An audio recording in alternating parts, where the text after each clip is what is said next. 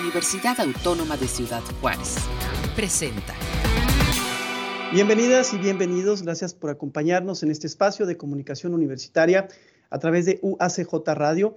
Mi nombre es Gustavo Cabullo Madrid y estaré durante los próximos minutos con usted. Hoy tenemos un tema muy interesante porque como cada inicio de año nos preocupamos por los dineros, por la economía. Para eso hemos titulado este programa Perspectivas Económicas para 2022. Hemos atravesado por dos años eh, bastante difíciles por cuestiones de la pandemia y sus variantes. Hemos visto que el costo de la canasta básica de los productos han aumentado, pero los, los salarios continúan igual. Eh, ¿Cómo cuidar, cómo manejarnos eh, económicamente hablando para nosotros hacerle frente a esta situación y salir adelante? Para ello hemos invitado a dos especialistas en la materia. Ellos son la doctora Katia Cristina Cruz Terrazas. Ella es docente, ella es doctora, perdón, en ciencias económicas por la Universidad Autónoma de Baja California. Es maestra en economía aplicada por el Colegio de la Frontera Norte y licenciada en economía por la Universidad Autónoma de Ciudad Juárez. Ha participado en diversos proyectos relacionados con temas de violencia, vivienda irregular, sostenibilidad urbana y movilidad transfronteriza México-Estados Unidos en centros de investigación, dependencias gubernamentales y organismos internacionales. Sus líneas de investigación son el desarrollo y crecimiento económico. Eh, y es docente además del IGSA aquí en la Universidad Autónoma de Ciudad Juárez. Doctora Katia Cristina Cruz Terrazas, bienvenida. Muchísimas gracias, Armando. Un gusto estar aquí. Gracias por acompañarnos. También participa en esta entrevista el doctor Juan Carlos Medina. Él es profesor investigador del ICSA, también aquí en la Universidad Autónoma de Ciudad Juárez. Le platico que él cursó la licenciatura en Economía en la Universidad Autónoma de Ciudad Juárez, cuenta con una maestría en Economía en la Universidad Estatal de Nuevo México e hizo el doctorado en Economía en la Universidad de Alabama con especialidad en Política y Teoría Monetaria. Actualmente es profesor en el programa de licenciatura y maestría en economía y sus áreas de investigación eh, se centran en torno a la política monetaria, económica, economía pública y macroeconomía. Eh, doctor Juan Carlos Medina, bienvenido. Muchísimas gracias, un placer estar aquí con ustedes. El placer también es nuestro, doctor. Muchísimas gracias. Por cuestión de tema, para irnos un poquito de lo general a lo particular, vamos a empezar con usted, doctor, doctor Juan Carlos Medina. En materia económica, eh, ¿cómo cerramos el 2021? Mira, bueno, ha sido un año eh, eh, totalmente atípico, ¿no? Y tiene que ver principalmente por esta pandemia que desafortunadamente no es como otros fenómenos eh, negativos económicos a nivel global, que digamos sabes cuándo empieza, eh, más o menos cuándo, cuándo va a terminar, ¿no? Es, es, es, este, yo creo que todavía nadie puede decir con precisión cuándo va a terminar esto o si va a terminar, de hecho no sabemos si va a terminar. Entonces, en ese sentido, eh, claramente, bueno, ha tenido repercusiones económicas a nivel global, a nivel eh, país, ¿no? a nivel, últimamente a nivel eh, familiar, eh, pero tiene que ver mucho precisamente con, estos, con este impacto de la pandemia que es muy, muy impredecible, que incluso pone en jaque a los bancos centrales, por ejemplo, y a los gobiernos para implementar políticas que ayuden al, bienestar de, la, de su población. entonces, bueno, esto a fin de cuentas ha impactado de muchas maneras. yo creo que la variable más visible ha sido la inflación. Eh, que ha estado en récords por muchos países de hace décadas, básicamente. Eh, bueno, eso, eh, con eso sufrimos todos, no nada más nosotros los consumidores, las empresas también, los gobiernos también, porque tienen que de alguna manera mantener, digamos, el poder adquisitivo, intentar mantener el poder adquisitivo de, la población para, para no, no, repercutir en su bienestar o lo menos que se pueda. Entonces, en ese sentido, yo creo que en promedio ha sido un, año que ha tenido, económicamente hablando, aspectos más negativos que, eh, que positivos, ¿no? O sea, sí ha habido otras cosas interesantes, pero digamos, yo, yo, lo, yo lo pondría así, ¿no? Como, como un año muy difícil eh, económicamente hablando. ¿Cómo nos mueve cuando hablamos de la negatividad de la economía, doctor? ¿De qué forma se ve reflejada en los, de qué forma se, va, se ve reflejada la cuestión negativa en, los bolsillos, en la economía familiar. Sí, bueno, cuando hablas de inflación estás hablando básicamente que hay, un crecimiento sostenido en el nivel de precios promedio de una canasta básica, ¿no? Entonces estamos hablando directamente del, del, consumo de las familias. Eh, y sobre todo el que nos preocupa es el, el, consumo, por ejemplo, ¿no? Estás hablando de, de, alimentación, ¿no? Que es algo de lo más básico que en teoría debemos de cuidar eh, por, por, obvias razones.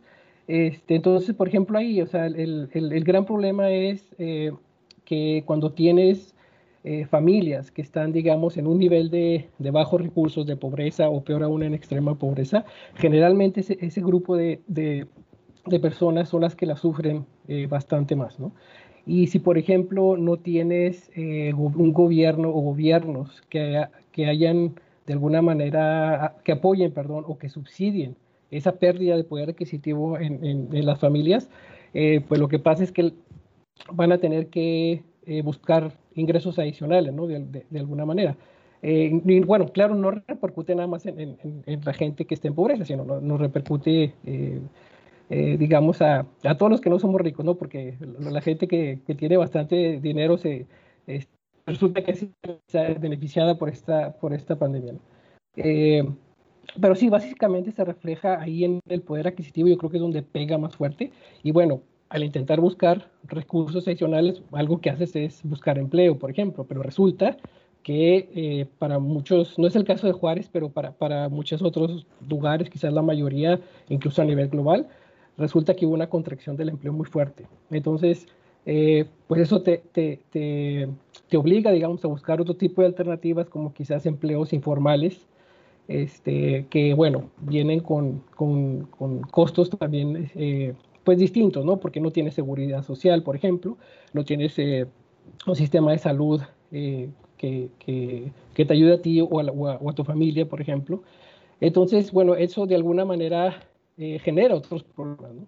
Y ahí es cuando, eh, digamos, buscamos que los gobiernos, es, bueno, es, es, un, es un caso donde los gobiernos son fundamentales en tratar de mitigar ese tipo de, de, de problemas y que se desarrollen eh, más problemas. Pero de nuevo, es muy difícil eh, cuando tienes un fenómeno o un shock, nosotros le llamamos un shock negativo tan fuerte como, como lo que es una pandemia que eh, pues no hemos tenido, la verdad, en, en, en tiempos sí. modernos, ¿no? Y hay muchas cosas que no sabemos cómo manejar. Doctor, por ejemplo, ahorita mencionaba usted eh, la forma en que el gobierno podría ayudar a la gente más humilde a través de subsidios. Vamos a ponernos un poquito románticos. ¿Y cómo serían estos subsidios? ¿Cómo nos podrían ayudar? Bueno, hay varias formas de hacer eh, subsidios, pero y, depende también del grupo de la población al que te dirija, ¿no? Pero generalmente cuando tienes, eh, digamos, a, individuos en, en, situaciones de, de pobreza o de extrema pobreza, bueno, lo que tratas de hacer de alguna manera es, eh, hacer, es hacer, subsidios ya sea eh, monetarios o en especie. ¿no?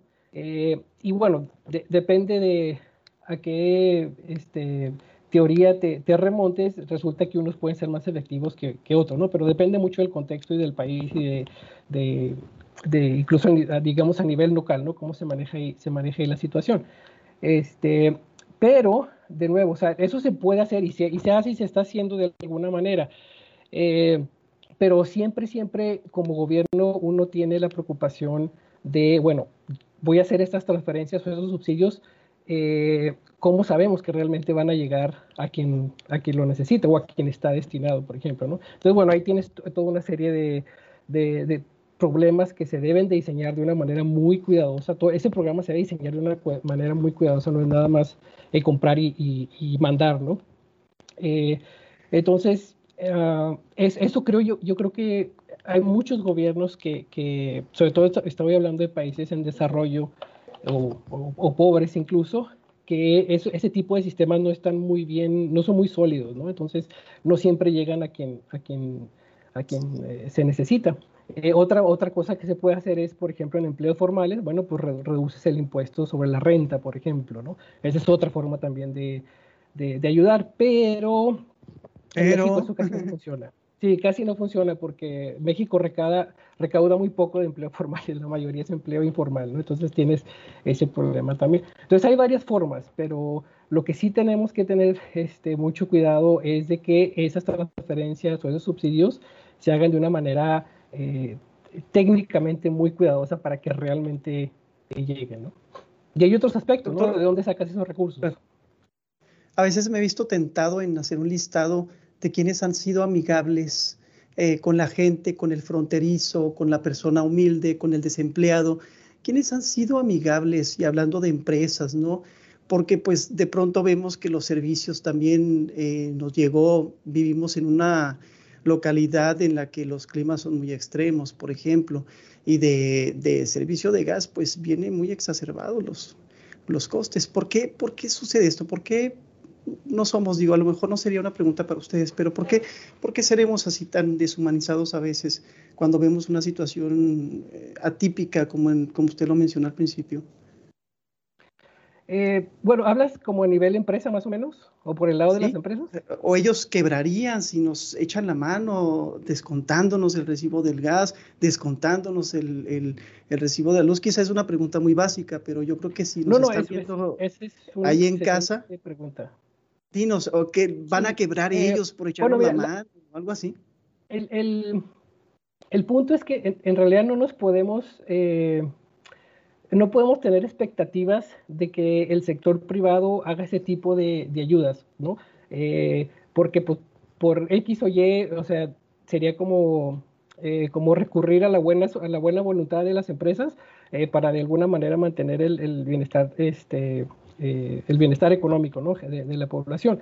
Es cierto que por, ejemplo, que, por ejemplo, empresas como el gas, estoy seguro que sacan millones de pesos y que no les hará daño este, mover un poquito de recursos hacia la población que lo, que lo más lo necesite, pero en realidad eso recae más bien en el Estado. Por ejemplo, me, encantó que pusieras el ejemplo del gas.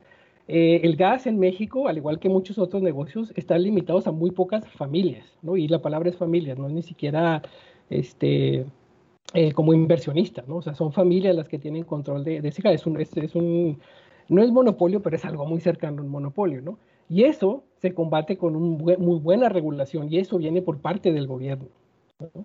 Entonces, ahí, a mi punto de ver, es el gobierno es el que está fallando en regular mercados, eh, o sea, hacer esquemas legales eh, de tal manera que haya competencia y no nos estemos preocupando porque este, pues oye, es que esto se tiene el precio muy alto, eh, vamos a hablar con ellos para que sean buena onda y nos bajen el precio, ¿no?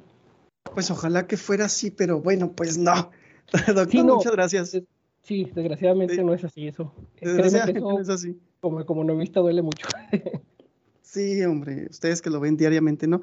Doctora Katia Cristina Cruz Terrazas, de nuevo bienvenida. Sí, muchas eh, gracias.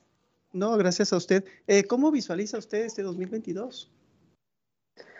Pues voy a ser un poco optimista, lo, visualizo de mejoras, sin embargo, con mucha volatilidad.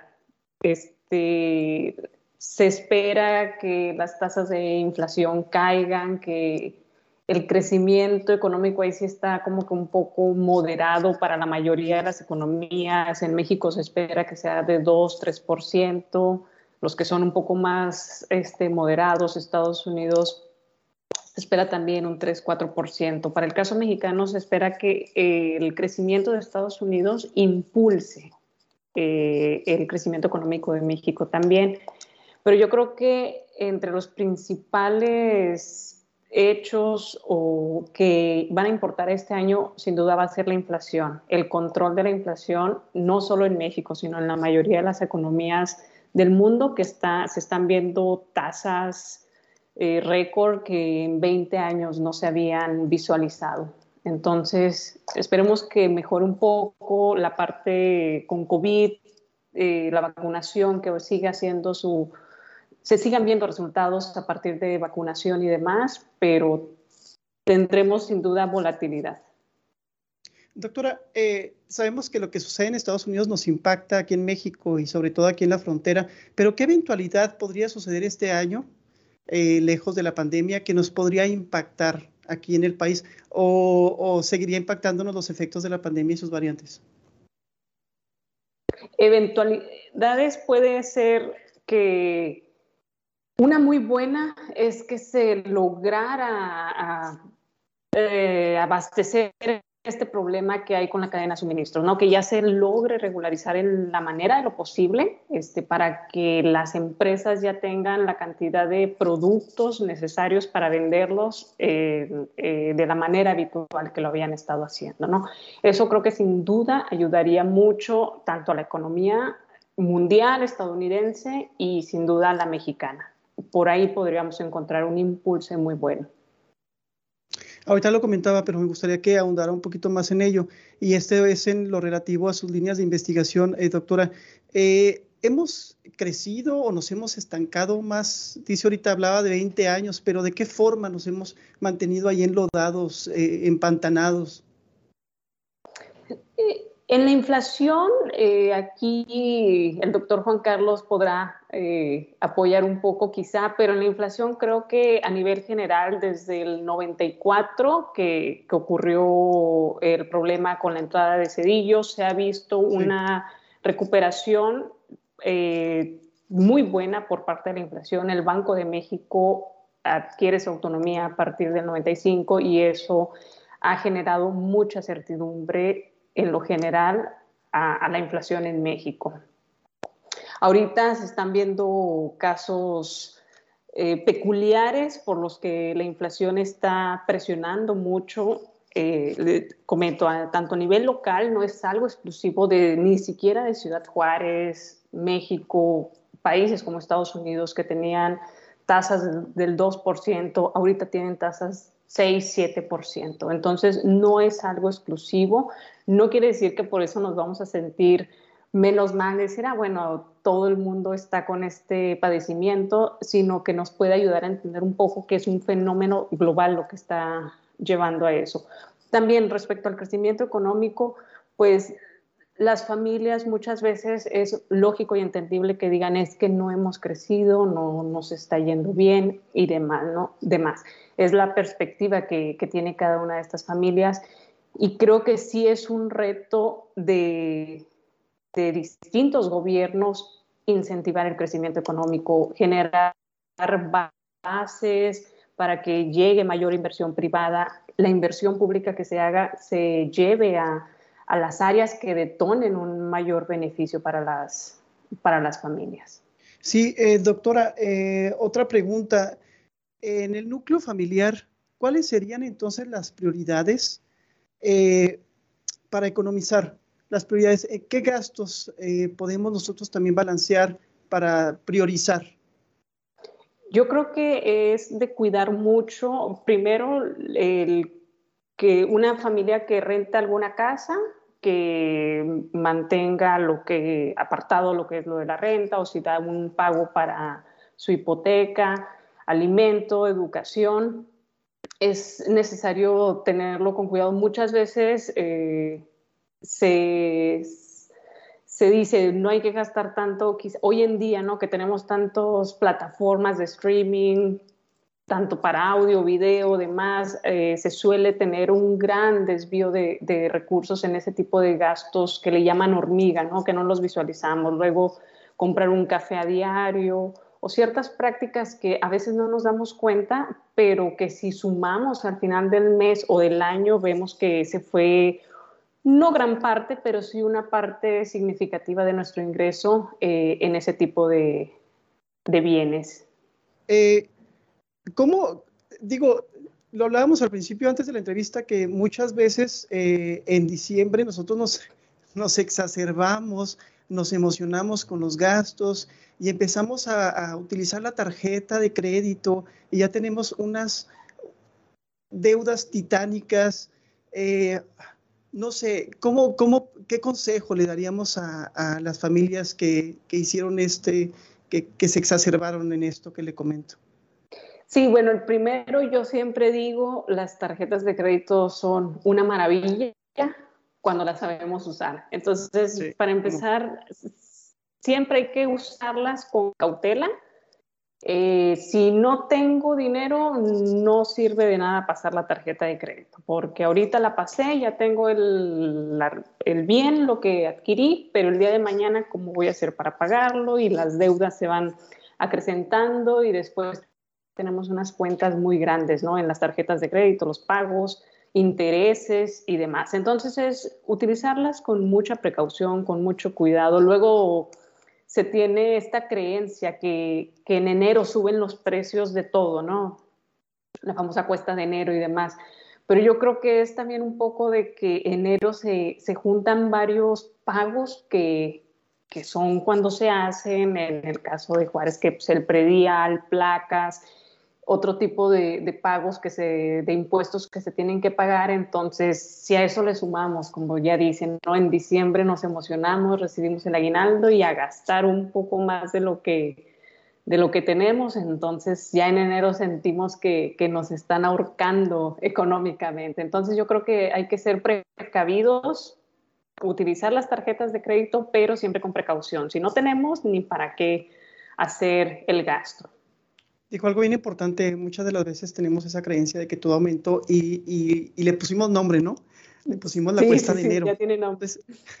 el concepto, otra vez, doctora, de cuesta de enero es que tenemos que cumplir con ciertas obligaciones. Obligaciones fiscales, en su mayoría son municipales y estatales, y es cuando las tenemos que enfrentar. Entonces, la gente siempre ha creído que eh, incrementan los precios justo en enero y si analizamos eh, gráficas de inflación, pues podemos ver que todo se, en términos generales, no es que exista un pico en enero o en diciembre y que ya todo se volvió extremadamente más caro. Simplemente yo creo que es la percepción por la mayor cantidad de gastos que incluso que desde diciembre tenemos por cuestiones de comprar regalos, hacer alguna mejora para la casa y demás, entonces se vuelven dos meses quizás de gastos excesivos y ya es la percepción se vuelve todo está más caro y es que se me fue todo mi dinero. En el plano familiar, ¿de qué debemos preocuparnos en este 2022? En el plano familiar, pues yo diría que es eh, seguir trabajando, seguir eh, en la medida de lo posible cooperando. Y ahora que sí vamos a estar dependiendo mucho de, la situación a nivel nacional y a nivel mundial. ya lo mencionaba ahorita el doctor Juan Carlos, la inflación es algo que muchas veces eh, por el, concepto económico genera dudas y, y, demás a las personas, ¿no? Pero es algo que ellos siempre, siempre lo van a estar, todos lo, vemos día a día, ¿no? Es que subió mucho de precio, todo está muy caro.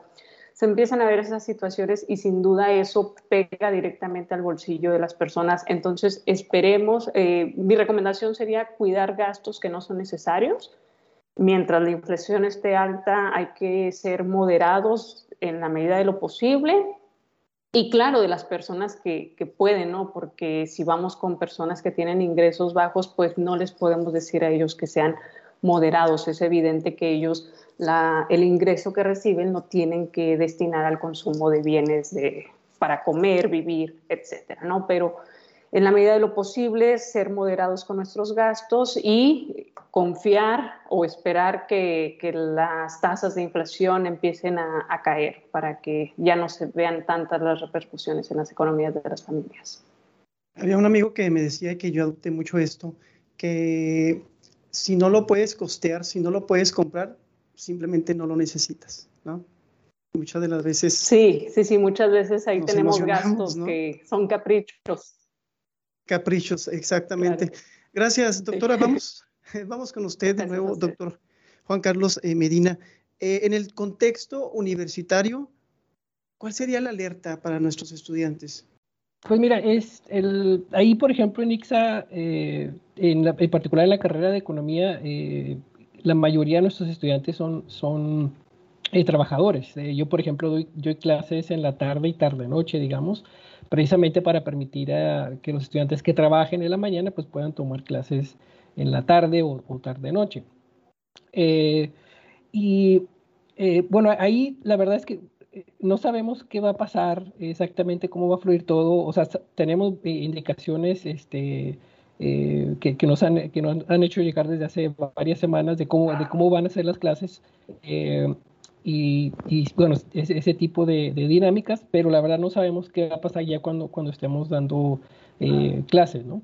Eh, y bueno, para, para, para los estudiantes, eh, en este caso yo les, bueno, algunos de los pocos consejos que les puedo dar es de que sean realistas, por ejemplo, con las clases que, que, van, a, que van a poder tomar. O sea, tenemos estudiantes que de repente quieren terminar rápido eh, y a lo mejor eso funcionaba en la modalidad anterior que era presencial, pero pero ahora la verdad, este, yo digo que tengan que repensar realmente su carrera, cómo la van a terminar, bajo qué condiciones.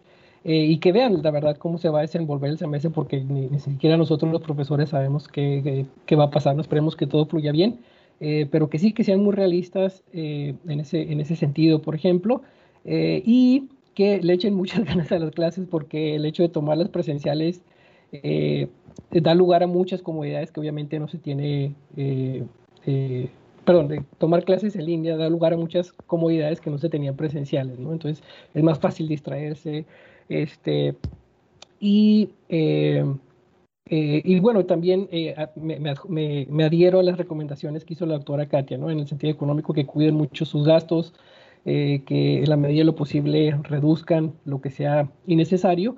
Eh, y yo también agregaría, eh, aunque esta es, este es una recomendación general, pero yo agregaría que también se adentre más a lo que es educación financiera. O sea, hay cursos ahí de, de gratis para, para, educación financiera, ¿no? Saber dónde cortar, dónde no cortar. y sobre todo cosas como las tarjetas de crédito, que cuando ustedes ven, por ejemplo, las tasas de, las tasas de interés que cobran los bancos en Estados Unidos comparadas con las de México, eh, está para llorar. O sea, aquí es un bill, es casi casi un robo. O sea, tasas de interés de 30, 40, 60% es ridículo, ¿no? Entonces, decía, ¿no? ¿En qué momento empezamos a deshumanizarnos, no? Y digo... Pero, pero ahí justo llego al mismo punto que llegué con el, el, tema del gas. Eh, cuando entró este gobierno federal, por ejemplo, yo y yo, yo tenía mucha esperanza que le entraran a la reforma bancaria, eh, reforma financiera, perdón, y una de las cosas que, que, se dijo fue de que no, ahí no le vamos a entrar, ¿no? Eh, y de nuevo, o sea, los bancos son, son un monopolio, un monopolio, este, está exageradamente concentrado el, el, el, sector bancario, ¿no? Y, y, eso da lugar a ese tipo de, de tasas, ¿no? Pero te digo, eso se puede disminuir o combatir con una buena regulación. Esta pregunta va para los dos. Eh, ¿De qué forma el estudiante, ya sea que eh, entre a clases presenciales o continuamos con la vía remota, ¿de qué forma podemos monetizar desde casa? Porque pues tenemos una plataforma o varias plataformas en línea como son las redes, redes sociodigitales. ¿Cuál sería su consejo, eh, doctora? Empezamos con usted. Pues ahora sí que depende, creo yo, mucho de la personalidad de cada estudiante, ¿no? Hay personas que han sabido aprovechar muy bien las plataformas como Facebook para vender desde ropa usada, comida, celulares, etcétera, ¿no? Entonces, ahí yo creo que depende mucho de, las personalidades, porque luego hay gente que dice, no, yo no, no quiero hacer ese tipo de cosas, me da vergüenza, o cualquier situación, ¿no? Entonces es de si van a emprender algún tipo de negocio de este tipo en redes, pues que, que estén echándole ganas, que a veces va a ir bien, a veces no. Y si no, este, pues cuidarse también en, la medida de lo posible de los gastos, ¿no? De sí salir, divertirse, pero pues con un poco de moderación. Doctor, misma pregunta. Eh, Sí, sin duda. bueno, una de las cosas positivas de esta pandemia es de que yo creo que el, el, mundo de, de, repente se nos hizo más grande. Eh, por ejemplo, en particular en, en oportunidades laborales, eh, es evidente, yo creo que eh, más hoy que, nunca, que no necesitamos limitarnos al mercado local, es más, ni al nacional, para, para obtener un trabajo. ¿no? O sea, ya se puede trabajar para, pues, para trabajar compañías en, en Europa, en Corea, eh, en, muchos lados, pero eh, la gente que puede hacer eso es porque tiene ciertas eh, habilidades, ¿no? cierto entrenamiento, que afortunadamente también se puede adquirir. Ya hay muchas plataformas educativas donde se, puede, se pueden adquirir estas habilidades y de manera gratuita. Entonces, de hecho, aquí en Ciudad Juárez, ¿no? Tenemos, por ejemplo, el, Centro de Inteligencia Artificial que está ofreciendo una capacitación eh, para básicamente, bueno, en base a lo que demanda la industria aquí en, Juárez y en otros lados. Y son gratis, ¿no? Entonces, yo recomendaría mucho que eh, traten de adquirir todas las habilidades posibles. Hay muchísimas formas y no, se necesita más que computadora. Eh, y esa es una manera de invertir ¿no? para el futuro. Y no, no, se, no, no, tenemos ya por qué estar pensando en limitarnos a la oferta laboral de aquí de la, de la ciudad para nada. Pues esto de estar trabajando y estudiando por la vía remota nos despertó, ¿no? Nos despertó para, para este tipo de acciones, este, este, tipo de trabajos, de empleos, de ocupaciones. Eh, doctores, pues hemos llegado a la recta final de este programa, a excepción de que desean, algo, desean agregar algo más.